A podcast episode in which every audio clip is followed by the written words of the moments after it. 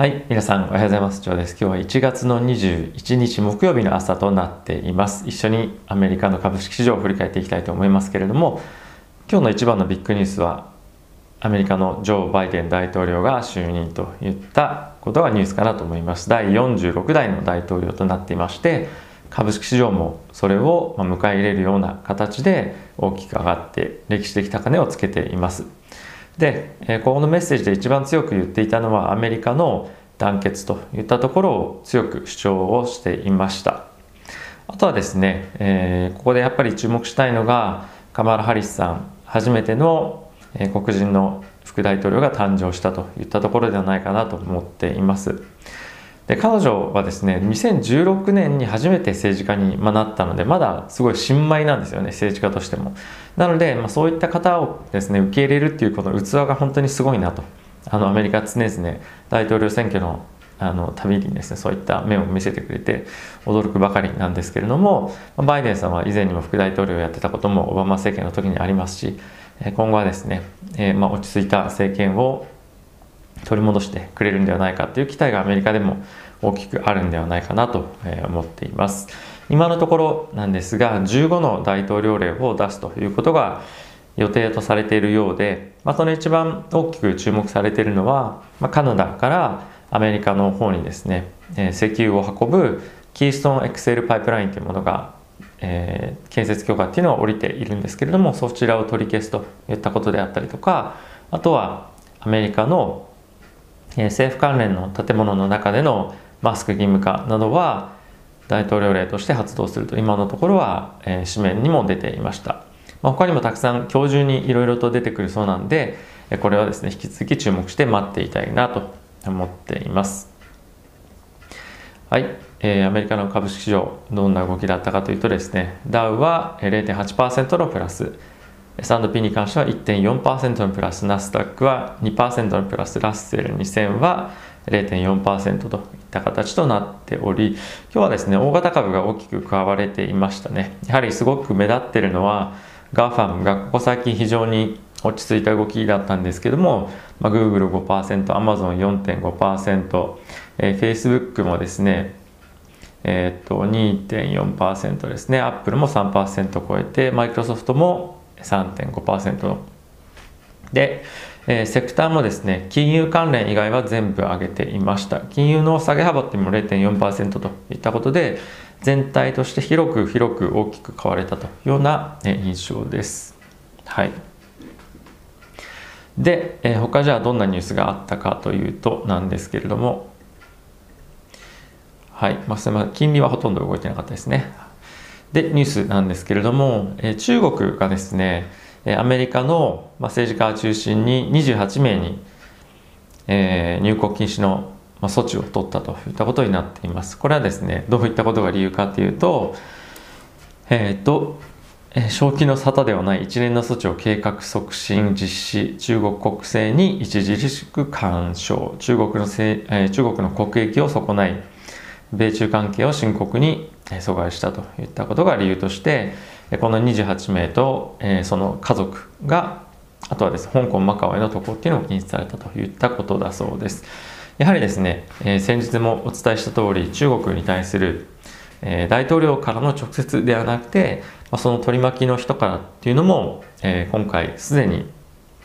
中国に対していろいろと行われているということで中国との関係っていうのはそんなに簡単には改善しないなと。もしくはむしろ悪化して可能性もあるんじゃないかなと思っています。なのでここは中止かなと。いうことです。あとはですね WHO え世界保健機構が一連のワクチン承認へといったことで、まあ、例えばなんですがアストラゼネカのワクチンとかっていうのを今後承認を WHO としてしていくと。でこれ WHO が承認するとどうなるかっていうとこの医療の発達してない国々、まあ、こういったワクチンの安全性とかっていうものをですね検証できない国に対してこういった国面あの WHO に加盟している国々に WHO が承認することでワクチンを、えー、接種して大丈夫ですよっていう、まあ、そういった使えるようにそれぞれの国に使えるようにするということです。ただしなんですが今はですねアメリカでもイギリスでもそうなんですけどもワクチンがそもそも足りてないということで、えー、こういった今発展途上国に対してのワクチンの供給っていうのがおそらく、えー、そんなに早くはできないでしょうしかつ予定よりも大幅に遅れて供給といった形になるかと思います。なので、えー、ここはですねそんなにあの接種が進まないということでこういった地域から感染の大きな拡大っていうのが今後も、えー、起こる可能性があるんではないかなと思っています。しかしまあえプラスなニュースなんじゃないかなと思いますが。あとはですねファイザーバイオンテックのワクチンなんですけれども、えー、イギリスであの発見されていましたコロナの変種強い変種に対して効きますよという研究結果が出たといったことです、まあ、これ安心ですね。はい。あとはアリババのジャック・マーシーなんですけども、えー、10月以来にですねコーノバに、えーまあ、出てきたというか、まあ、ビデオメッセージが出てきていたそうです。まあ、アリババの、えー、ジャクマファウンデーションというのがですね毎年、まあ、開催してますイベント、まあ、教師向けのイベントに対してのオンライン。